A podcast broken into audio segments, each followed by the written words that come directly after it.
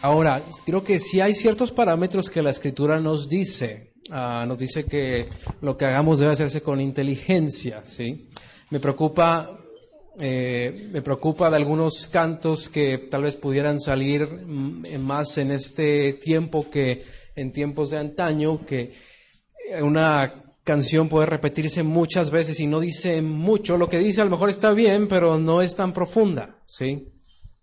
Ah, que es lo rico de un himno teológico, por ejemplo, un himno de hace 400, 500 años, pero también debemos reconocer que varios de los cantos que cantamos ahora han sido compuestos en los últimos 5 a 10 años, que son de rico contenido, en ese sentido son contemporáneos, uh, pero también Dios está obrando y sigue obrando en toda la historia de la iglesia. Yo creo que es bueno reconocer lo que Dios ha hecho en el pasado, eh, en los signos que Él nos ha dejado, pero también es bueno reconocer que Dios sigue orando en nuestros tiempos y sigue, eh, sigue habiendo música buena que podemos cantar con letra sólida y doy gracias a Dios por ministerios que están sacando contenido y, música excelente para la iglesia en nuestros días.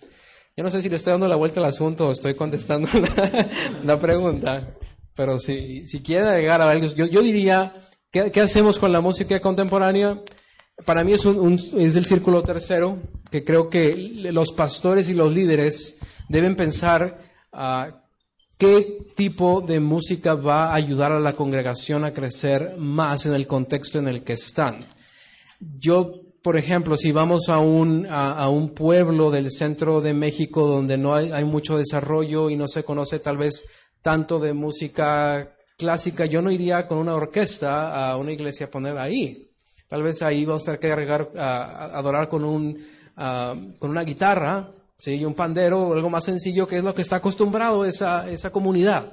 Sí, sin embargo, no iría así tal vez a, a un contexto más urbanizado, porque la, la sociedad que, que, vive ahí está acostumbrada a otro tipo de música.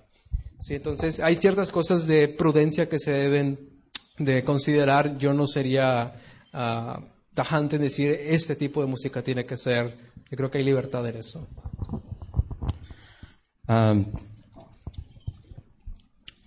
sé que entre nosotros hay músicos y de pronto podrían corroborar esto, pero ustedes lo pueden buscar.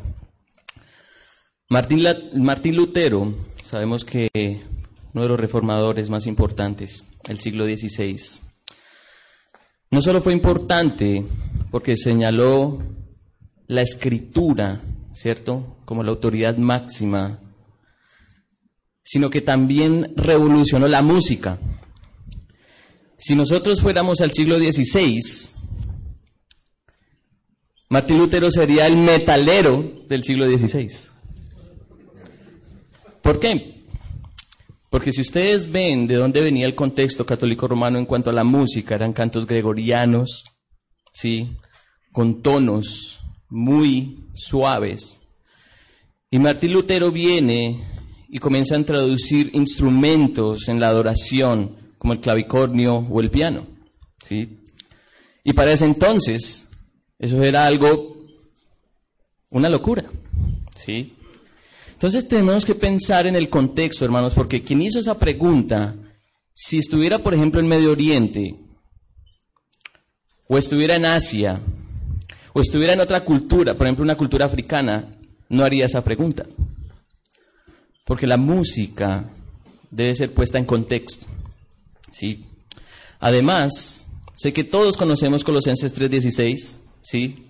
que la palabra de Cristo mora en abundancia en nosotros, ¿sí? exhortándonos unos a otros, ¿cierto? Con cantos, himnos, con salmos, dice el apóstol Pablo.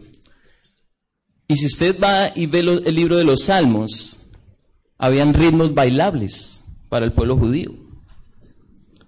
Entonces, ¿por qué no bailamos hoy? Si Pablo dice que cantemos salmos. Salmo 150. Todo lo que respira, alabe al Señor. Hágalo con pandero, con danza. ¿Sí?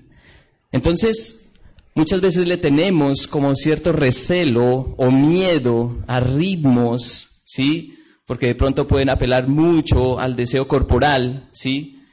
Pero estoy de acuerdo con Giancarlo de que debemos muy bien ver en contexto la música y creo que de esto hay mucho, mucho por qué hablar De hecho, hay iglesias que se han dividido por la música. Sí. Pero creo que no es el tema hoy. Sí. Así que meditemos en eso, hermanos. Y creo que la, la pregunta es muy al lugar. Sí. Pero en un contexto como el nuestro. Sí. Ah, vale la pena meditar mejor al respecto. Siempre es un tema bastante amplio cuando hablamos de música. Sin embargo, algo que también hemos aprendido y se ha dicho en otras ocasiones es la música que en una iglesia se lleva a cabo tiene la intención de que la iglesia cante, de que la iglesia adore, que la iglesia pueda escucharse, que la iglesia pueda conectarse, no a un individuo o un grupo que sobresalga sobre todo lo demás. Y por supuesto, algo que se ya mencionó ya, la letra tiene que incitar a la adoración y a la persona del Señor Jesucristo. A veces eh, este tipo de preguntas puede ser incluso por caer en algo que puede ser algo más novedoso, no precisamente, pero podría ser. Pero creo que aquí habemos muchos pastores y algo que nos debe de preocupar es qué va a edificar más a la congregación donde el Señor me puso a servirle. Esa sería una buena pregunta, un buen criterio a tomar en cuenta ah, cuando estamos hablando de música en la iglesia. Bien, gracias. Eh, esta pregunta es para Natán. ¿Qué pasa con las personas que se congregan en una iglesia y son expuestas a la palabra de Dios, pero no hay un cambio moral o espiritual en sus vidas? ¿Qué se puede hacer con personas así? Bueno, hoy, hoy mencioné una de las cosas eh, en Hechos 14, que era esta parte de Pablo orando y encomendándolos a Dios. Y y, la, y, la, razón por la que mencioné eso es porque les dije, nosotros no podemos cambiar a la gente, nosotros no podemos transformar los corazones, es Dios el que hace esa obra. Entonces, eh, en gran parte creo que necesitamos estar orando por la congregación para confiar que Dios lo hará. Y sí va a haber gente que no va a cambiar y sí va a haber gente que va a ser indiferente al Evangelio o que parece ser por un tiempo que son cristianos y luego resulta que no eran cristianos. Eso en todas las iglesias va a haber.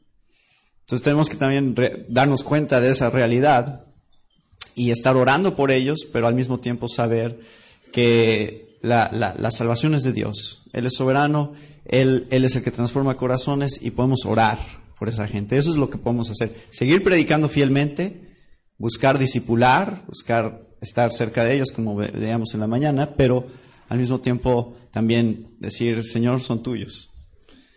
Entonces, eh, es, una frustración a veces el que no cambien o el que eh, haya una situación de, indiferencia y, para nosotros eso puede ser muy frustrante o nos puede desanimar, pero al mismo tiempo tenemos que confiar en Dios y tener paz, que Él está en control.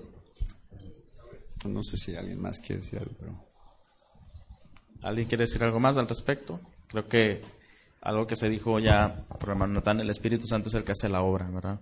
Bueno, esta pregunta es para el hermano Mateo porque creo que tiene que ver con lo que él le enseñó. Esta pregunta eh, dice, si un miembro de la iglesia comete pecado y se arrepiente, ¿no tiene que ser disciplinado? Exactamente, sí. O sea, podríamos dejarlo ahí, ¿verdad? Pero eh, el, proceso de disciplina busca la restauración, busca el arrepentimiento. Entonces, cuando una persona se arrepiente, entonces no hay por qué disciplinarle. Quizás hay cosas que debemos de hacer para ayudar a ese hermano, para protegerle, para aconsejarle eh, en ciertas áreas donde tiene luchas específicas. Pero si hay arrepentimiento genuino, entonces de ninguna manera eh, procede alguna disciplina. Hermano, adelante. Además, parte a veces del proceso de restauración incluye pasos que son públicos y eh, obvios. Por ejemplo, si un pastor cae en el pecado, en un sentido no será disciplinado fuera de la iglesia, pero hay pasos de quizá restauración o quizá de disciplina de largo plazo que no lo deja regresar al, mismo puesto, por lo menos por un tiempo. Y eso es parte de la, de la restauración, por lo menos la, restauración personal en su propia vida. Solo añadía ese, punto, ¿verdad? Entonces, es una cosa perdonar. La, igle- la iglesia con una persona arrepentida debe perdonarlo. Pero es otra cosa dar a la persona el mismo cargo o la misma confianza que, que tenía antes. Perdonar es una cosa, confiar en es otra cosa y hay que reconocer la diferencia. Entonces, una vez que una persona ha pasado por el proceso de disciplina, a veces tiene que recu- recuperar la confianza de sus amigos, de su esposa o de otra persona. Así es. Gracias.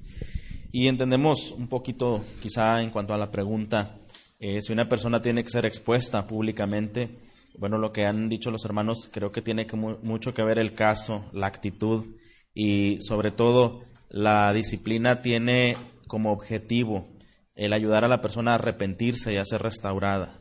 Cuando una persona está arrepentida y está en un proceso de restauración, quizá no sea necesario hacerle público, dependiendo el caso, como ya explicó el hermano Aarón.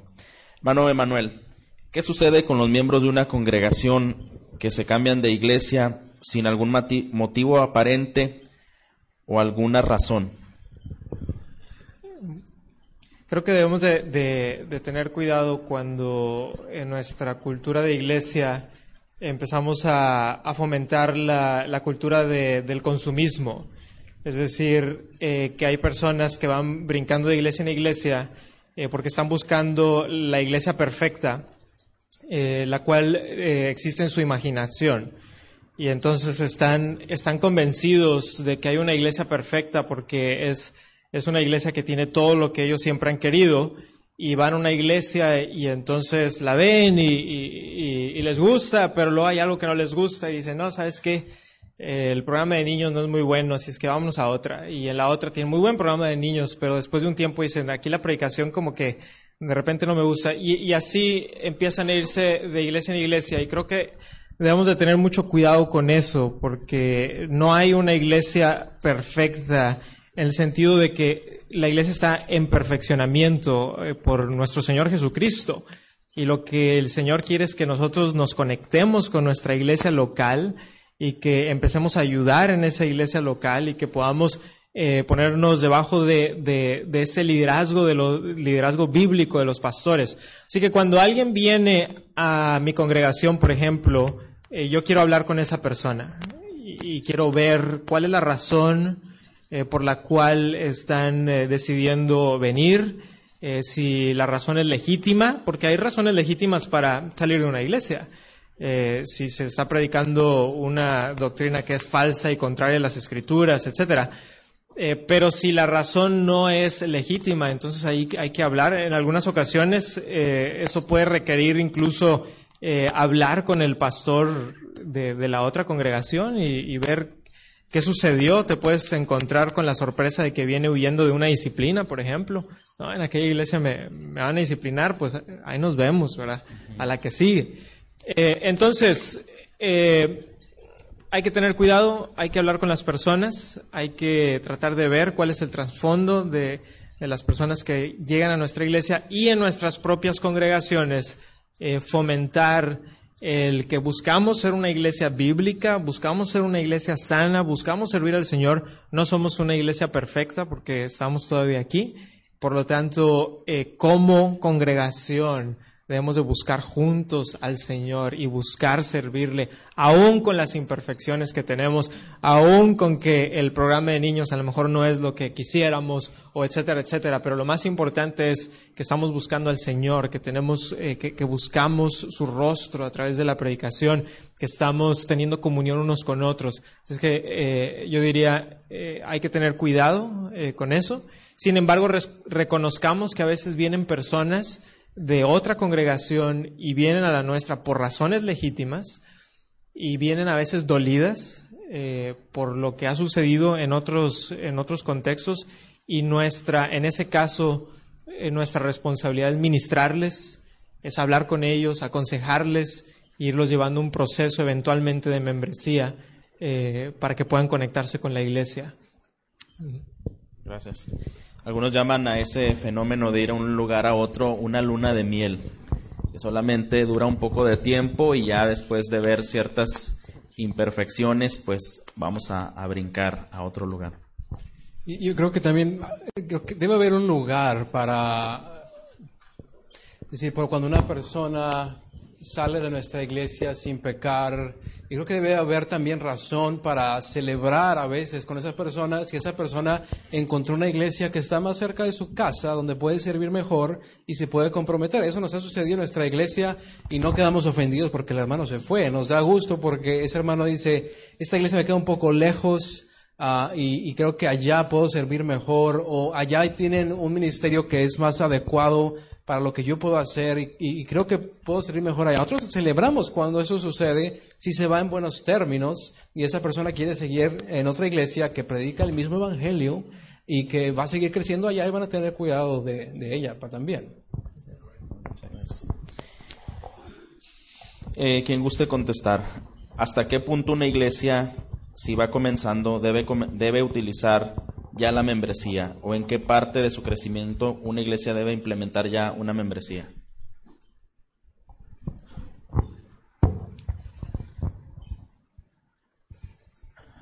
Si leemos Mateo 18 y seguimos allí ah, el proceso de disciplina, como lo decía Mateo en su exposición, más adelante ustedes van a encontrar las palabras del Señor donde dice, donde haya dos o tres reunidos en mi nombre, ahí estoy con ustedes.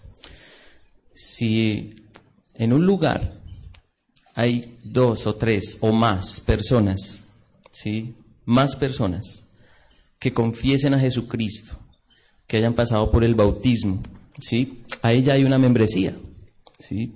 Ahí ya hay una membresía. Esto lo digo porque muchas veces vemos como que la iglesia tiene que llegar a cierta categoría de crecimiento, ya sea numérica, ya sea un estándar espiritual, ¿sí? Pero la membresía comienza con creyentes, con creyentes en Jesucristo, ¿sí? Así que si en nuestras comunidades ya hay creyentes y se puede confirmar esa profesión de fe y ha empezado por el bautismo, ya ahí hay una membresía, ¿sí? Ya hay una membresía. Y claro, ya hay otros elementos que tenemos que acoger, como que haya un liderazgo, ¿cierto? Que hayan unos ancianos, ah, un liderazgo pluralizado y esto, ¿sí? Pero creo que el tema de la membresía debe ser abordado ah, como con cierta inmediatez, porque la membresía no es que todos sean súper espirituales, ¿sí? O que todos cumplan un estándar teológico de conocimiento bíblico. No. La membresía parte, y ustedes pueden leerlo en el libro de la membresía de la iglesia, ahí del pastor Jonathan Lehman, y él dice algo como esto. ¿Quién, o mejor, cuándo hay una membresía en la iglesia? ¿Y quiénes pueden ser miembros? ¿Sí? Y él básicamente la pregunta es, cuando hay creyentes en Cristo, confirmados, ahí hay una membresía, ¿sí?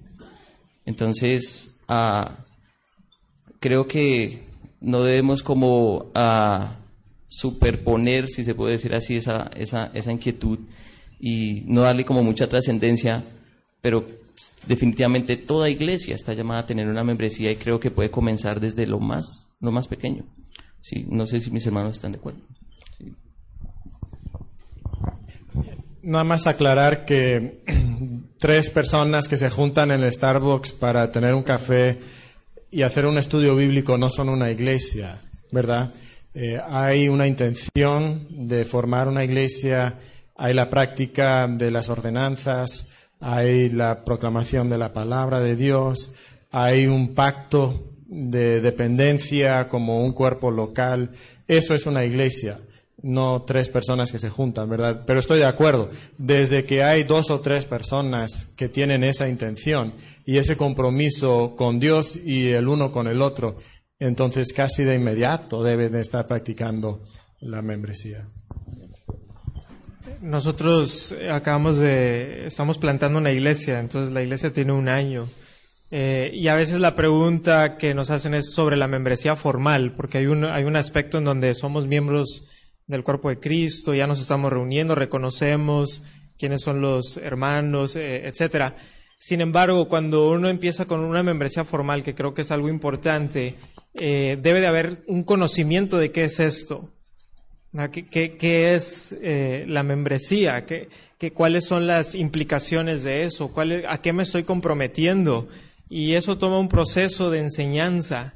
Entonces, eh, aquellos que a lo mejor están en proceso de plantación, eh, mi recomendación sería asegúrense de enseñarlo bien, de enseñar cuáles son, qué es lo que Dios dice al respecto. Porque si nos apresuramos a, una membresía formal, digamos, y, las personas dicen, yo no estoy seguro qué es esto, entonces es bueno que la gente sepa, quizá hacer una serie de sermones eh, al respecto, quizá eh, en el estudio bíblico hablar de eso, quizá eh, empezar a leer algunos de los libritos que ahorita se mencionaron para que la iglesia entienda qué es lo que estamos haciendo. A lo mejor alguien dice, yo quiero ser miembro de la iglesia y, nunca han leído la declaración de fe de la congregación, eh, pero pues, yo quiero ser, entonces eso sería bueno, ¿verdad? Que sepa que a lo mejor cuál es la historia de, de, esta iglesia, etcétera. Entonces, eh, nosotros que, que vamos en, en, la, pista de despegue, una de las cosas que para mí ha sido muy importante, y este es el consejo que yo he recibido de, de muchos pastores, es asegúrate de poner las bases para que las personas sepan qué es eso. Y, y, una de las cosas que hacemos son como las de ahora, que recibimos instrucción para que la iglesia vea eso y lo vea en las escrituras y diga, creo, creo que esto es, esto es bueno, creo que esto es bíblico. Esta pregunta eh, me gustaría tener tres opiniones, eh, Aarón, eh, Giancarlo y Mateo. ¿Puede una persona ser nombrado pastor aún sin tener alguna carrera teológica, algún seminario, algún estudio formal, pero tenga buena doctrina y la aprobación de la iglesia? Aarón. Primero, ok. Bueno, en, los requisitos que vienen primero de Timoteo 3 y Tito 1 no se menciona seminario, ¿verdad? Entonces, ni en el griego lo he checado. Ah, entonces, los requisitos ponen los requisitos, el carácter del pastor. Además, el Nuevo Testamento enseña exactamente lo que son las habilidades, las destrezas, las capacidades del pastor. Debemos enfocarnos en eso. Yo trabajo en, el sur de México, en, uh, Guerrero, en Chiapas, en Oaxaca. Y ahí vamos a lugares muy aislados, donde los pastores son laicos y, no han podido, jamás podrán ir a un seminario pero son hombres de Dios, hombres que aman a Dios, hombres que tienen hambre para poder enseñar mejor y aprender mejor. Y algunos de nosotros tenemos estudios de alto nivel no somos más pastores que cualquier pastor en las montañas de Oaxaca que ama a Dios, que conoces, conoce a Jesucristo bien, que, sabe bien la palabra de Dios y que fielmente predica y enseña la palabra de Dios. Sí, los, seminarios no fabrican pastores. Es decir, es la, es la iglesia local la que es llamada a, a buscar pastores en la iglesia si los seminarios existen, creo yo, es porque tal vez en los, en los años anteriores la iglesia no se ha dado el trabajo de ese entrenamiento pastoral. Y los seminarios han sido un buen recurso para las iglesias para proveer cierta educación que a lo mejor el pastor no está capacitado para hacer, tal vez el pastor no sabe griego hebreo, y es bueno que si una persona tiene la capacidad y los recursos para, para ir, yo le digo, si tú sientes el, llamado y si tu iglesia está de acuerdo y tiene los recursos, si no te vas a meter en una deuda millonaria para, para ir a estudiar, hazlo. Yo, yo lo recomiendo si se puede y ese, si es el tiempo del Señor. Sin embargo, eh, es, eh, es evidente que al salir esa persona con cualquier título que sea, no lo hace pastor. Esa es la tarea de la iglesia local. Lo que sí vemos en, uh, en 1 Timoteo 3 es que el pastor que es llamado por la iglesia es como un miembro más de la iglesia. La única cualidad diferente que mencionaba Mateo es que sea apto para enseñar. Pero si ustedes leen las demás cualidades que se mencionan en 1 de Timoteo 3, es lo que se requiere de cada cristiano. Yo quiero que cada cristiano sea un hombre o una sola mujer. Yo quiero que cada cristiano sea sobrio. Yo quiero que cada cristiano, ah, todas las demás cualidades que vienen ahí. Eso, se requiere de cualquier creyente, pero se requiere cierta capacidad también que sea apto para enseñar a los demás. No tiene, no tiene que ser un Spurgeon al predicar, pero tiene que ser alguien que sea capaz de comunicar la verdad de Dios de tal forma que alimente al pueblo de Dios y que sea capaz de, de pastorear en ese sentido. Pero respondiendo a la pregunta en una palabra es, no, los seminarios no son un requisito. Pues obviamente soy director de una carrera de teología, ¿verdad?, en una universidad cristiana. Entonces, valoro mucho la preparación, incluyendo la preparación formal. Pero estoy completamente de acuerdo con lo que acaban de decir mis dos hermanos, que la preparación formal no es lo que capacita a un hombre para ser pastor. Un joven que gradúa de la UCLA no necesariamente está preparado para ser pastor. Y una persona que no ha estudiado nunca en la UCLA o en ningún lugar puede ser que sí tenga las cualidades para ser pastor.